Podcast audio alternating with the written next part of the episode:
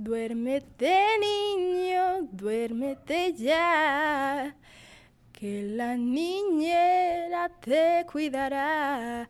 Duérmete niño, duérmete ya, que la niñera te cuidará. No tengas miedo, por favor. Yo estaré aquí a tu favor. Duérmete, niño, duérmete ya, que la niñera te cuidará. Quelque chose comme ça.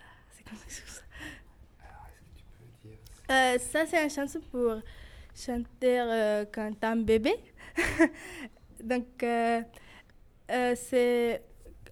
euh, c'est. euh, Le, le, le- Comment dire le- Ça veut dire. La traduction, ça veut dire. euh, euh, tu peux dormir tranquillement parce que je suis ici pour toi. Euh, en fait, je je trouve pas le mot en français.